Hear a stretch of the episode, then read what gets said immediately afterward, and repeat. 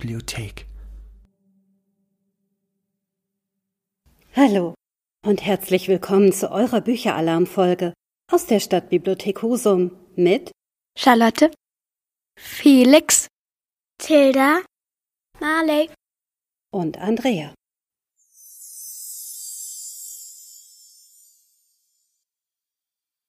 Wir befinden uns im nördlichsten deutschen Bundesland, Schleswig-Holstein, dem Land zwischen den Meeren.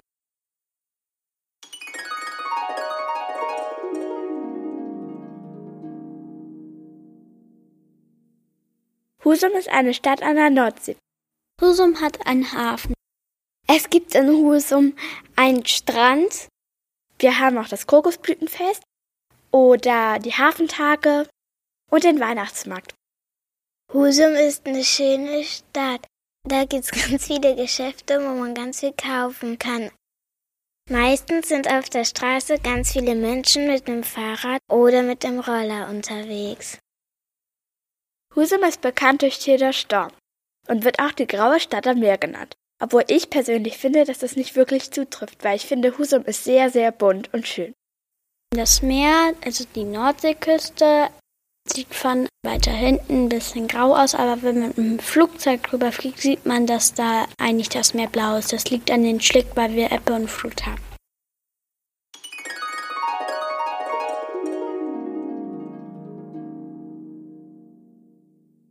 Die Bücherei ist in einem Haus, das Nissenhaus heißt. Dort ist auch ein Museum untergebracht. Also Museum und Bücherei sind im gleichen Haus. Es gibt sehr viele Bücher in der Stadtbücherei. Und es ist so eingerichtet wie Husum am Strand. Man kann nicht nur Bücher, sondern auch Filme, Spiele und CDs ausleihen. Es gibt auch Videospiele, zum Beispiel Spiele für Wii, Switch und PlayStation. In der Stadtbibliothek gibt es eine Kinderecke. In der Kinderecke sind kleine Sitze, wo sich die Kinder hinsetzen können. Da ist ein runder Tisch, da kann man auch die Bücher ablegen. Da gibt's viele und schöne DVDs, die kann man sich dann zu Hause angucken. Und es gibt eine Bank, dahinter ist so ein kleines Meer, da kann man sich dann auch aufsetzen und die Bücher lesen. Nachdem man sich die Bücher genommen hat, geht man damit zur Kasse und leiht sich die aus. Es gibt auch Automaten, an denen man sich die ausleihen kann. Dafür hat man eine Karte.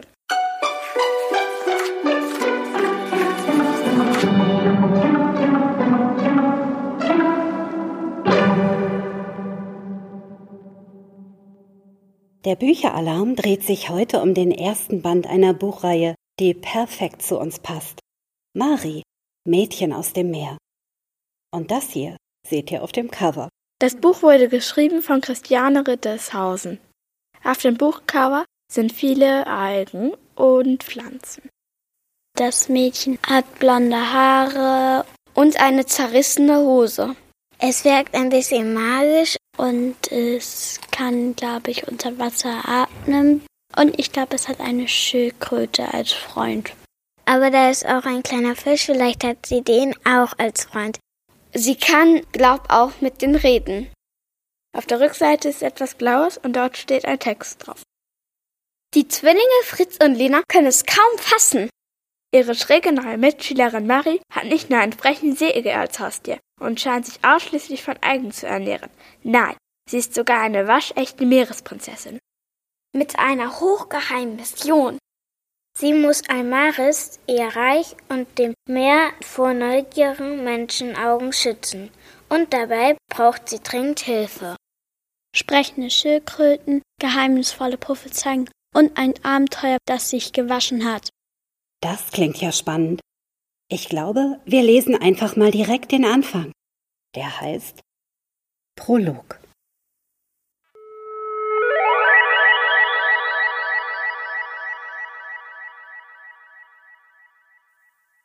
Besucher waren in Einöd am Meer keine Seltenheit.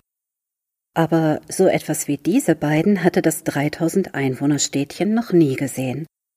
Leuchtturmwärter Harald Katzbuckel traute seinen Augen nicht, als er die beiden dunklen Gestalten erblickte, die das nächtliche Meer soeben ausgespuckt hatte. Eine große und eine kleine schlurften über den Strand. triefnass und im fahlen Mondlicht nur schemenhaft zu erkennen. Weit und breit gab es keine Spur von einem Boot. Sie schienen direkt den Wellen entstiegen zu sein. Lag es an seiner Kurzsichtigkeit? Oder daran, dass er beim Schafkopfspielen mal wieder zu tief ins Glas geschaut hatte? In Einöd am Meer gab es für einen Leuchtturmwärter nicht besonders viel zu tun. Die paar Male, die im vergangenen Monat ein Schiff auch nur in die Nähe der Küste gekommen war, konnte er an einer Hand abzählen, und so vertrieb er sich die meiste Zeit damit, die aussortierten Klatschzeitschriften zu lesen, die ihm Frau Käsebrock aus ihrem Kiosk mitbrachte. Nie hätte er zugegeben, dass sie inzwischen der aufregendste Teil seiner Arbeit als Leuchtturmwärter waren. Eigentlich war es für ihn längst an der Zeit, in den Ruhestand zu gehen. Schließlich war er schon 74. Nur leider gab es niemanden, der seinen Job übernehmen wollte. Zu langweilig. Und so bezog Harald jeden Abend kurz vor Sonnenuntergang seinen Posten, wie er das die letzten 40 Jahre getan hatte. Heute aber war etwas anders als sonst. An diesen einsamen Teil des Strandes verirrte sich normalerweise kein Tourist, nicht einmal um den Leuchtturm zu besichtigen. Früher hatte Harald manchmal Führungen veranstaltet, aber seit sie im Ortszentrum das interaktive und hochmoderne Atlantis Museum gebaut hatten, empfing er nur noch selten Besucher. Harald ging hinüber zu seinem Fernrohr, um die beiden Personen genauer in Augenschein zu nehmen. Er richtete die Linse auf sie und stellte scharf. Im ersten Moment glaubte er sich alles nur eingebildet zu haben, niemand war zu sehen. Doch dann nahm er im Augenwinkel eine Bewegung wahr. Er schwenkte das Fernrohr ein wenig nach rechts, und dort waren sie, direkt vor seiner Linse, ein Mann und ein Kind, ein Mädchen vielleicht, so genau konnte er das nicht erkennen. Beide waren über und über mit Seetank behangen und hinterließen feuchte Spuren im Sand. Harald kratzte sich am Kopf. Wo waren die beiden hergekommen? Um diese Uhrzeit war es viel zu spät für einen Tauchausflug, und sie hatten auch keine Ausrüstung dabei, nur zwei große Koffer. Das war wirklich mehr als merkwürdig. Die beiden unterhielten sich aufgeregt, beinahe so, als hätten sie Streit. Zu gerne hätte Harald gehört, was sie sagten, aber sie waren viel zu weit weg. Nun hatten sie den kleinen Trampelpfad erreicht, der in Richtung Dorf führte. Was hatten sie vor? Harald zögerte einen Moment. In vierzig Jahren hatte er noch nie einfach so seinen Posten verlassen. Andererseits war die Wahrscheinlichkeit, dass in der Zwischenzeit etwas passierte, das aufregender war als die zwei Neuankömmlinge, äußerst gering. Und so entschied sich Harald, die Verfolgung aufzunehmen. Womöglich waren das Verbrecher, die etwas Finsteres im Schilde führten, zum Beispiel ins Museum einbrechen. Dann würde er natürlich sofort die Polizei verständigen. Vielleicht würde sogar das Einöder Käseblatt darüber berichten, weil er den kleinen Touristenort vor einem heimtückischen Diebstahl bewahrt hatte. Mit Foto. Das würde ihm gefallen. Entschlossen schnappte sich Harald den Schlüsselbund und knöpfte seine viel zu enge rot geringelte Strickjacke zu, bevor er die Wendeltreppe bis zum Fuße des Leuchtturms hinunterstieg. Eine steife Brise blies ihm um die Ohren, während er die Böschung erklomm, und er merkte, dass er bereits außer Puste geriet. Er sollte wirklich weniger Chips essen, die Sorte mit extra viel Zwiebeln hatte es ihm angetan. Glücklicherweise waren auch die beiden Fremden nicht besonders schnell, da sie viel zu sehr damit beschäftigt waren, sich zu streiten. Obwohl der Weg unbeleuchtet war und die dünne Mondsichel nur schwaches Licht spendete, liefen sie zielstrebig in Richtung Straße. Harald folgte ihnen in sicherem Abstand. Er konnte nur Bruchstücke ihrer Unterhaltung verstehen. Meine Sache, krieg das schon alleine hin, sagte das Mädchen, das sichtlich aufgebracht war. Der Mann versuchte sie zu beschwichtigen. Warten, für den Fall, dass etwas Unvorhergesehenes. Bla bla bla. Das Mädchen hob die Stimme. Ich brauche keinen Babysitter. Das habe ich meinem Vater schon lang und breit erklärt. Sch. Der Mann fing an, heftig zu gestikulieren, um ihr zu bedeuten, leise zu sein. Er sah ein wenig lächerlich aus, und ihm fiel dabei beinahe sein Koffer aus der Hand. Die Fremden hatten inzwischen die Straße erreicht und waren vor einem Haus stehen geblieben. Es war das einzige Gebäude weit und breit und einer dieser modernen Neubauten, die Harald nicht mochte, weil sie mit dem ursprünglichen Charme von Einöd so gar nichts mehr gemeinsam hatten. Ein berühmter Architekt hatte es vor ein paar Jahren gebaut, aber es stand schon seit einiger Zeit leer. Die beiden hatten ihre Koffer abgesetzt und flüsterten aufgeregt miteinander. Leider konnte Harald nun überhaupt nichts mehr verstehen. Er verbarg sich hinter einem pieksigen Rosenbusch und hielt den Atem an. Nach einer Weile zuckte das Mädchen mit den Schultern und ließ den Kopf hängen. Sie blieb stehen, während der Mann auf das Gebäude zuging. Ohne zu zögern und ohne irgendwelche Hilfsmittel kletterte er die glatte Fassade empor. Haralds Augen wurden groß. Wie war das möglich? Hatte der Kerl eben noch etwas linkisch gewirkt, so war davon jetzt nichts mehr zu merken. In Windeseile hatte er den Balkon erreicht und verschwand im Innern des Hauses. Das Mädchen stieß einen frustrierten Seufzer aus und wandte sich um. Das ist ja wieder mal typisch, murmelte sie. Mein Vater glaubt, er kann einfach alles kontrollieren. Ich werde ihm schon noch zeigen, wer hier die Hosen anhat. Stimmt's, Günther? Eine kleine, kratzige Stimme antwortete etwas, das Harald nicht verstand. Mit wem redete das Mädchen da? Der Mann war nirgends mehr zu sehen. Bist du dir sicher? fragte das Mädchen und blickte jetzt genau in Haralds Richtung. Sie trug eine viel zu große Jacke und hatte die Kapuze tief ins Gesicht gezogen. Konnte sie sein Versteck sehen? Harald trat vorsichtshalber einen Schritt zurück. Knack. Ein dünner Zweig zerbrach unter seinen Füßen. Verflucht. Er hoffte inständig, dass das Mädchen ihn nicht gehört hatte. Sie hatte. Wer ist da? zischte sie. Und bevor Harald reagieren konnte, kam sie genau in seine Richtung gelaufen. Außer dem Rosenbusch gab es nichts, wo er sich hätte verstecken können. Harald riss sich zusammen. Sie war schließlich nur ein Kind. Was sollte sie ihm schon tun? Entschlossen trat er hinter dem Busch hervor. He, was macht ihr da? rief er mit fester Stimme. Ich hab genau gesehen, wie dein Vater in das Haus eingestiegen ist. Das Mädchen blieb stehen und nahm die Kapuze ab. Darunter kamen strähnige, weißblonde Haare zum Vorschein. Sie war klein und schmal und wirkte beinahe zerbrechlich. Harald schätzte sie auf allerhöchstens zwölf Jahre. Sie war immer noch völlig durchnässt. Das Mädchen antwortete nicht. Stattdessen ging sie langsam auf Harald zu. Ihre rechte Hand war in ihrer Jackentasche verborgen. Mit einem Mal wurde Harald von Panik ergriffen und Eiseskälte stieg in ihm auf. Hatte sie etwa eine Waffe? Diesen Kindern von heute war alles zuzutrauen. Sie spielten den ganzen Tag Ballerspiele oder schauten gewaltverherrlichende Videos im Internet. Was, wenn sie kurzen Prozess mit ihm machte er würde seine Enkel nie wiedersehen. B bitte tu mir nichts, stammelte Harald. Ich, ich habe eigentlich gar nichts gesehen. Tut mir echt leid, murmelte das Mädchen, und in ihrem Gesicht spiegelte sich ehrliches Bedauern. Dann schoss ihr Arm blitzschnell nach vorne, und Harald spürte einen Schmerz am Hals, als ob sich tausend Nadeln durch seine Haut bohrten und in seinem ganzen Körper verteilten. Harald öffnete den Mund, aber es kam kein Ton heraus. Kurz bevor er das Bewusstsein verlor, blickte er in die Augen des Mädchens.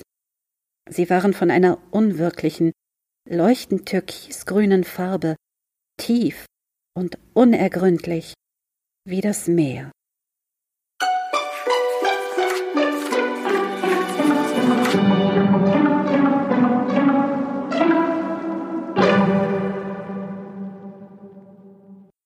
Christiane Rittershausen, die Autorin der Mari-Bücher, hat sich extra für uns Zeit genommen, um ein paar Fragen zu beantworten. Dankeschön. Wir freuen uns sehr. Und schon kommt die erste Frage. Erzähl doch mal was über dich. Privat koche ich gerne. Also ich mag vor allem italienisches Essen. Ich könnte, glaube ich, jeden Tag Nudeln essen. Ich bin Vegetarierin wie Mari, also ich esse kein Fleisch und keinen Fisch. Ich mache gerne Yoga und ich mag auch gerne reisen. Ich Ich habe einen Mann und einen kleinen Sohn. Der wird jetzt im Herbst drei Jahre alt.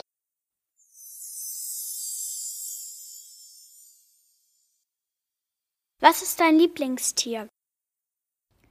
Ich habe gehört, dass du sehr tierlieb bist, Marley.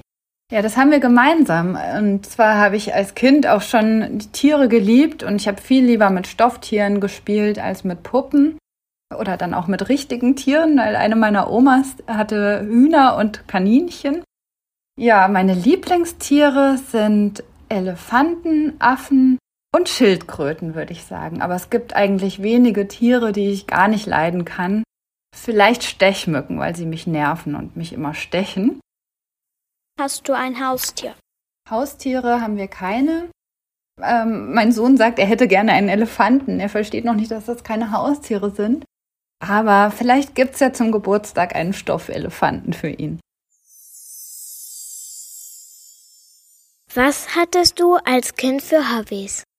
Als Kind habe ich wahnsinnig gerne gemalt, dann natürlich viel gelesen und äh, ich war auch oft draußen. Also bei meinen Großeltern, da gab es einen großen Garten mit vielen Bäumen, auf die ich immer geklettert bin und ich habe auch im Garten immer rumgebuddelt und habe mir immer so vorgestellt, dass ich Abenteuer erlebe und habe ja dann auch schon so angefangen, meine eigenen Geschichten zu erfinden. Hattest du als Kind ein Lieblingsbuch? Ja, ich hatte sogar sehr viele Lieblingsbücher. Aber eins der wichtigsten war auf jeden Fall Pippi Langstrumpf von Astrid Lindgren, weil sie so stark und mutig ist. Und ich glaube, das wünscht sich jedes Kind, so zu sein wie Pippi oder auch vielleicht eine Freundin zu haben, die so ist. Dann ähm, mochte ich auch sehr gerne Momo von Michael Ende. Und früher fand ich vor allem die Schildkröte Cassiopeia toll. Also ich mochte schon immer gerne Schildkröten. Ja, und vor den grauen Herren habe ich mich total gegruselt. Und an dem Buch finde ich auch toll, dass man es als Erwachsener noch gut lesen kann und das Thema einfach nach wie vor aktuell ist.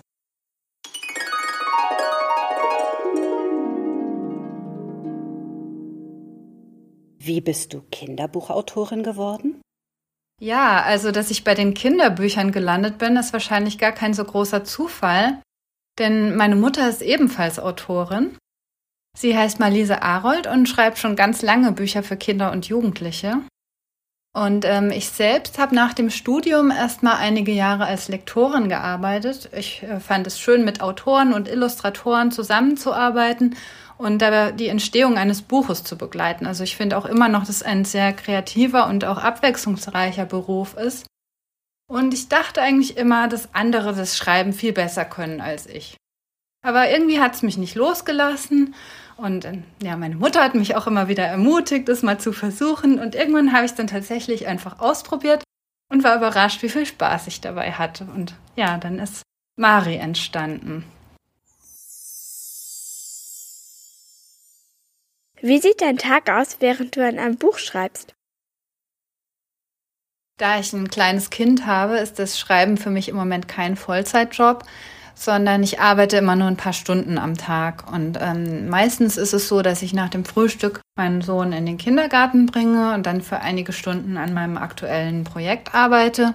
Dann ähm, mittags hole ich ihn ab und nach dem Mittagessen spielen wir was zusammen oder wir lesen Bücher. Und ähm, manchmal kann ich dann auch nachmittags noch was schreiben, aber es ist immer ganz unterschiedlich und ehrlich gesagt auch ein bisschen abhängig davon, wie sehr der Abgabetermin gerade drängt. Wie lange brauchst du, um ein Buch zu schreiben? Ja, Charlotte, das ist wirklich eine interessante Frage. Und ich habe gerade mal nachgeschaut, wie lang die reine Schreibzeit war. Also beim letzten Band von Mari, dem mittlerweile fünften, da hat es vom ersten Kapitel bis zum fertigen Manuskript ungefähr drei Monate gedauert. Ich muss aber dazu sagen, dass ich bei eigentlich allen meinen Büchern vorher ein Exposé schreibe und mir im Anschluss dann einen Kapitelplan mache. Also da schreibe ich rein, was ungefähr in welchem Kapitel passieren soll. Und das bespreche ich dann vorher, also bevor ich überhaupt anfange zu schreiben, mit meiner Lektorin. Und die hat dann oft auch noch gute Ideen, wie man zum Beispiel einen bestimmten Konflikt äh, auflösen könnte. Und dann im Anschluss, also wenn ich das Manuskript abgegeben habe, dann redigiert sie und meistens müssen dann danach noch Textpassagen umgeschrieben werden. Also für die ganze Arbeit, also vorher und hinterher, muss man sicher noch insgesamt zwei Monate draufrechnen, würde ich sagen. Wie bist du auf die Idee zum Buch gekommen? Ja, lieber Felix, das ist eine sehr gute Frage. Ähm, ich fand Geschichten, die unter Wasser spielen, schon immer total spannend, weil es eben so eine ganz andere Welt ist. Und ich war, ähm, ich weiß noch, in der Grundschule war ich ein Riesenfan von Ariel der Meerjungfrau. Ich weiß nicht, wie oft ich den Film geguckt habe. Ich glaube, ich konnte ihn auswendig. Und ähm, wenn ich jetzt in Urlaub fahre und im Meer schwimme, dann frage ich mich auch immer, was da wohl unter mir ist. Vor allem da, wo man vielleicht nicht so weit sehen kann oder nicht weiß, wie tief es ist. Und vielleicht ist da ja ein Hai oder ein Schatz, der tief am Meeresgrund liegt oder ein vorlautes Meermädchen. Und ja, nach und nach habe ich mir dann die Geschichte um Mario und ihre Freunde ausgedacht. Und ähm, ja, Einöd am Meer, wo Fritz und Lena leben, das ist ja ungefähr das Gegenteil von der geheimnisvollen Unterwasserwelt ähm, Almaris. Und in Einöd, da passiert einfach nie etwas. Ja, bis eines Tages dann eben Mari auftaucht und das Leben der Zwillinge ganz schön auf den Kopf stellt.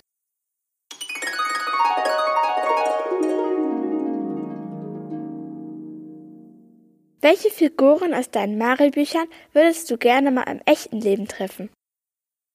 Hm, das ist gar nicht so einfach. Also zuerst mal natürlich Mari, Lena und Fritz, weil ich mit ihnen einfach am meisten Zeit verbracht habe und das Gefühl habe, sie total gut zu kennen. Und äh, ich glaube, wir, wir würden einen netten Tag zusammen verbringen. Aber ansonsten würde ich eigentlich alle Figuren mal gerne treffen. Und es gibt auch im fünften Band eine Szene, wo sehr viele von ihnen auftauchen. Also ich verrate jetzt noch nichts. Äh, und da habe ich mir gedacht, so während des Schreibens, ach, da wäre ich jetzt auch gerne dabei.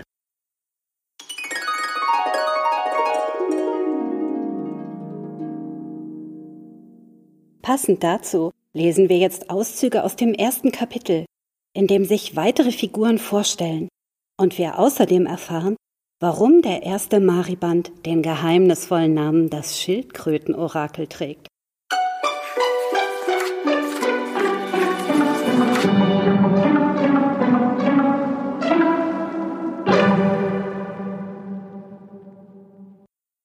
Blutsauger und sprechende Schildkröten. Wahrscheinlich hätte Fritz das Vampirbuch nicht lesen sollen. Es war gerade besonders spannend gewesen, als seine Mutter ihn ins Bett geschickt hatte. Nun lag er schon seit einer Stunde wach und grübelte, wie die Geschichte weitergehen würde. Mit der Taschenlampe unter der Bettdecke weiterzulesen war keine gute Idee. Wenn Mama ihn dabei erwischte, würde es richtig Ärger geben. Ich wünschte, deine Lesebegeisterung würde sich in deiner Deutschnote widerspiegeln, sagte sie oft. Wenn Fritz eins nicht mochte, dann war es dieser leicht vorwurfsvolle Unterton. Mit Lena war sie nicht so streng. Dass seine Zwillingsschwester nur Einsen schrieb, verschaffte ihr oft Vorteile bei Mama und Papa, besonders wenn es darum ging, länger wach bleiben zu dürfen. Dabei war Fritz fünf Minuten älter als sie. Was konnte er denn dafür, dass seine Deutschlehrerin seine Aufsätze zu blumig und nicht sachlich genug fand? Was sollte das überhaupt heißen? Er hatte eben viel Fantasie. Und zumindest Hildegard schienen die Aufsätze zu gefallen, wenn er sie ihr vorlas. Seine Schwester machte sich immer darüber lustig, dass Fritz mit einer Wasserschildkröte redete. Aber er hatte wirklich den Eindruck, dass Hildegard ihm zuhörte und ihn verstand, auch wenn er nie eine Antwort bekam. Ein hohes Summen dicht an seinem rechten Ohr riss Fritz aus seinen Gedanken. Wie von der Tarantel gestochen fuhr er hoch. Eine Mücke.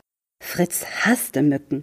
Die kleinen Blutsauger attackierten ihn vorzugsweise dann, wenn er gerade am Einschlafen war.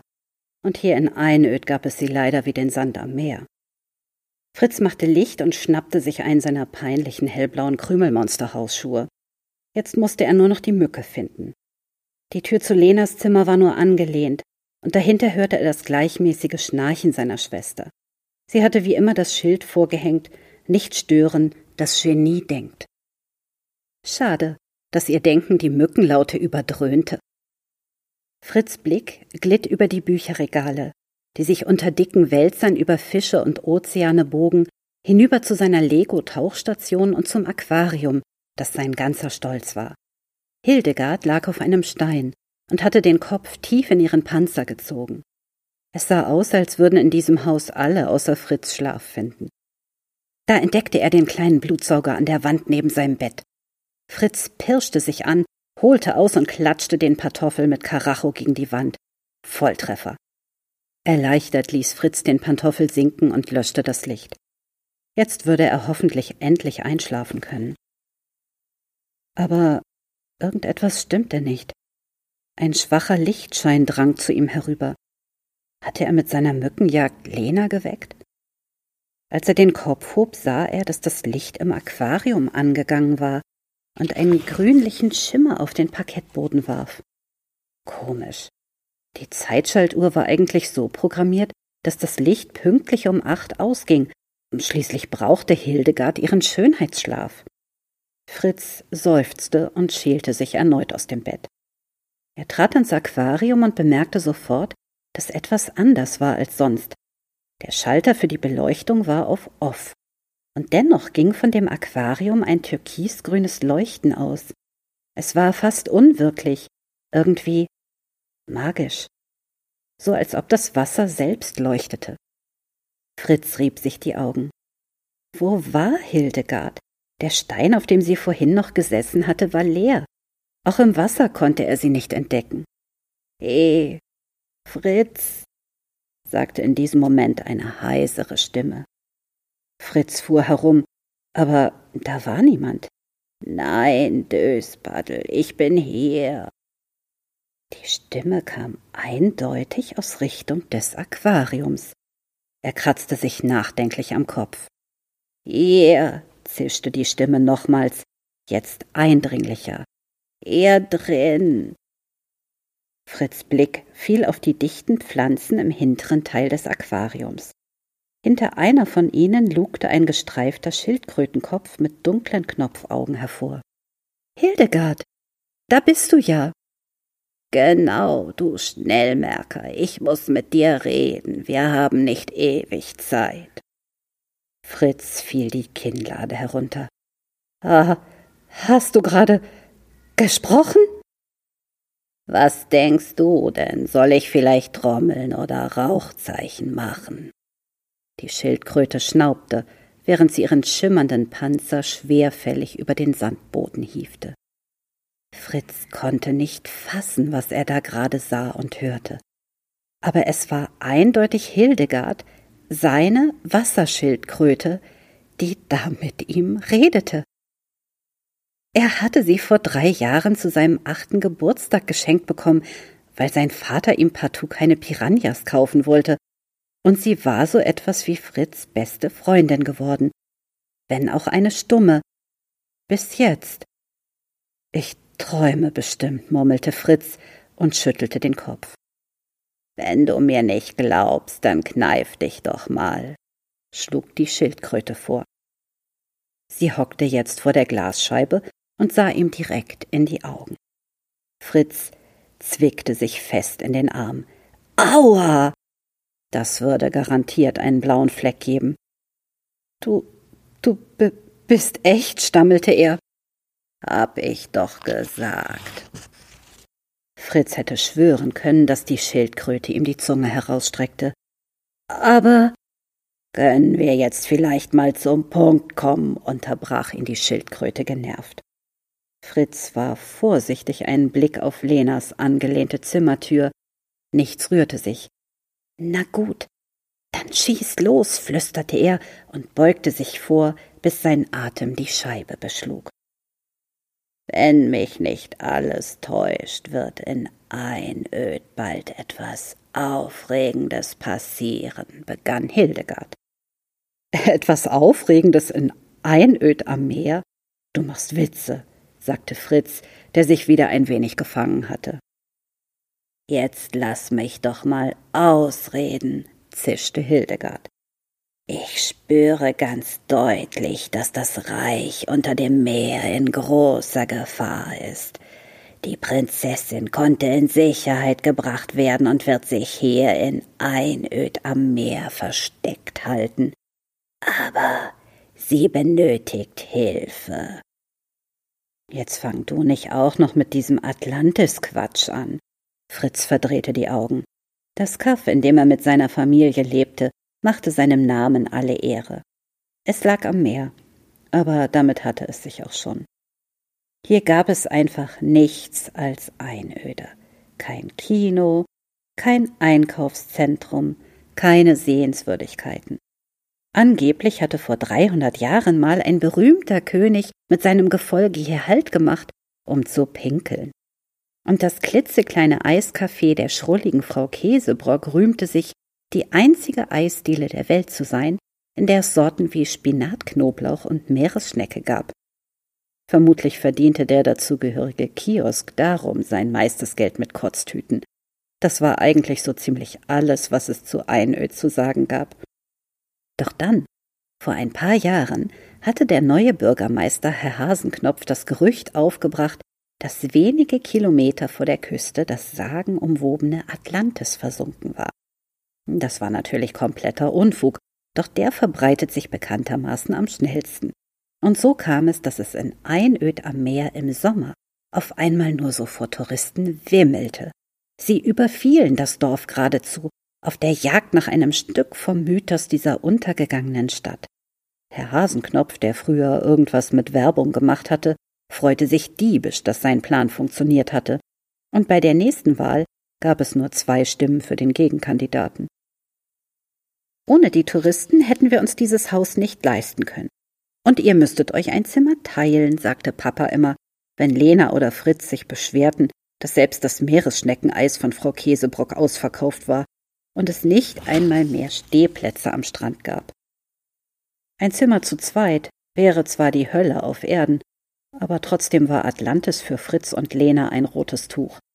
Da waren sich die Geschwister ausnahmsweise einig. Ich rede doch nicht von Atlantis, du Depp, Bevor Fritz sich über die Beleidigung beschweren konnte, fuhr Hildegard fort. Aber es stimmt, dass es in der Nähe von Einöd eine Unterwasserstadt gibt. Ich muss es wissen, denn ich komme von dort. Die Schildkröte hob würdevoll den Kopf. Hundertfünfzig Jahre lang lebte ich dort, bevor ich gefangen und in dieses langweilige Kästchen gesperrt wurde. Nur mal so nebenbei. Denkst du eigentlich, es macht mir Spaß, den ganzen Tag hier rumzuliegen oder in dieser Pfütze zu planschen? Zumindest ein Whirlpool wäre schon nett gewesen. Sie wies mit dem Kopf auf das Wasser, das noch immer türkisgrün schimmerte. Aber ich hab mir mit dem Aquarium echt Mühe gegeben, protestierte Fritz. Egal jetzt, wie ich bereits sagte. Die Prinzessin hält sich hier in Einöd auf, sie muss um jeden Preis unerkannt bleiben.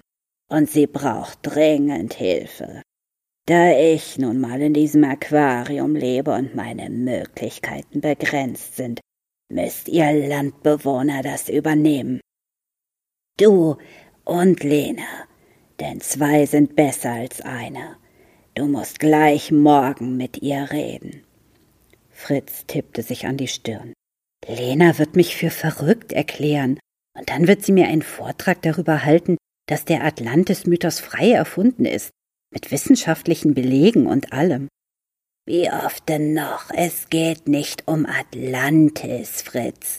Unsere Zeit ist fast um. Du musst mir versprechen, dass du der Prinzessin helfen wirst. Die schwarzen Äuglein der Schildkröte blickten ihn eindringlich an. Ja, okay, ich verspreche es dir, aber wie denn? Und wie erkenne ich sie überhaupt, wenn sie doch unerkannt bleiben will? Hildegard seufzte. Du wirst es wissen, wenn du sie siehst. Mehr kann ich dir im Moment nicht sagen. Viel Glück. Sie drehte sich um. Warte. Aber Hildegard antwortete nicht mehr, Sie hatte sich wieder auf ihrem Stein niedergelassen und ganz an ihren Panzer verkrochen. Nur die Spitzen ihrer Krallen waren noch zu sehen. Verwirrt starrte Fritz erst seine Schildkröte und dann das grünliche Wasser des Aquariums an. Das Leuchten wurde allmählich schwächer, und kurz darauf war es wieder dunkel im Zimmer. Nebenan schnarchte Lena weiter vor sich hin. Alles war wie vorher, so als wäre nichts geschehen.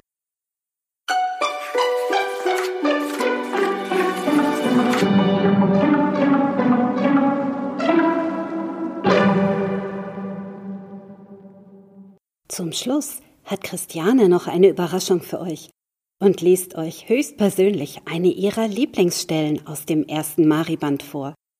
Dafür nimmt sie euch mit unter Wasser. Holt besser noch mal tief Luft. Es wird spannend.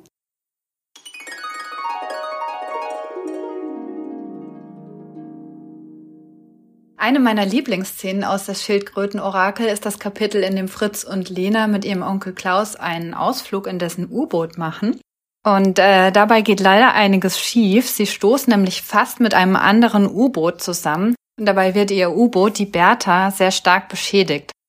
Und aus dem Kapitel würde ich euch gerne noch ein kurzes Stück vorlesen. Ähm, die drei sitzen jetzt ganz schön in der Tinte, weil die gesamte Elektronik ausgefallen ist und Klaus obendrein noch bewusstlos ist. Also Fritz und Lena überlegen jetzt gerade, was sie tun könnten.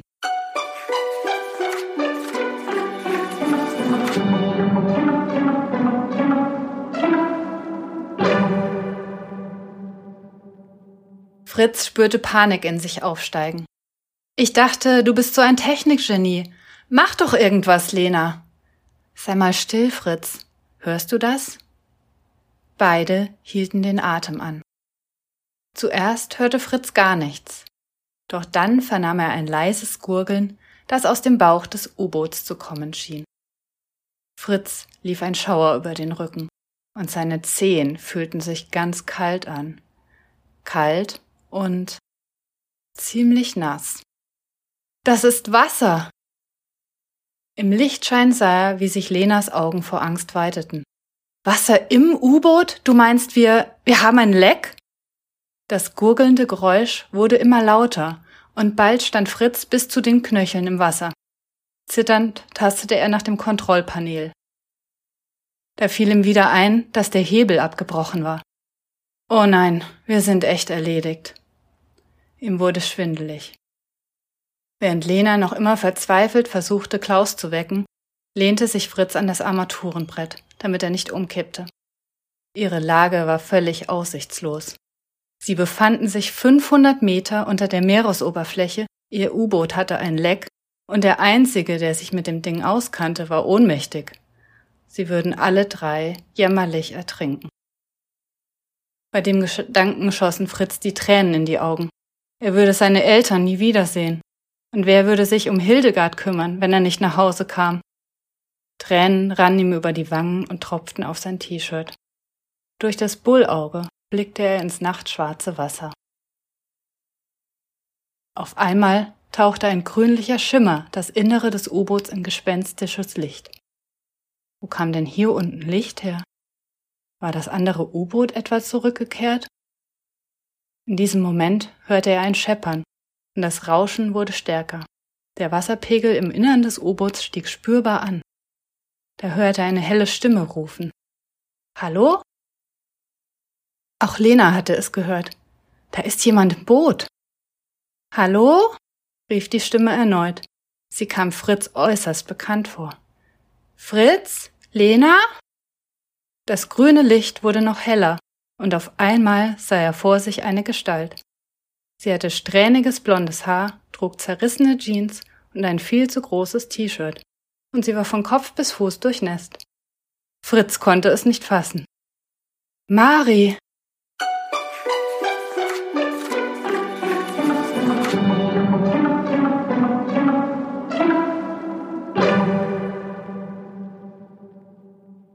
Rettung in letzter Sekunde?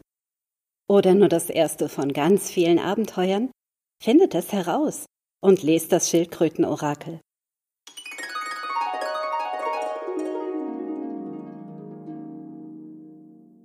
Wir verabschieden uns und wünschen euch viel Freude beim Abtauchen in spannende Bücher. Mehr Lesestoff findet ihr natürlich in eurer Bibliothek. Kommt gerne vorbei. Und hört unbedingt auch alle anderen tollen Lesetipps im Bücheralarm. Da wird schon ganz bald das nächste Buch aufgeblättert. Tschüss!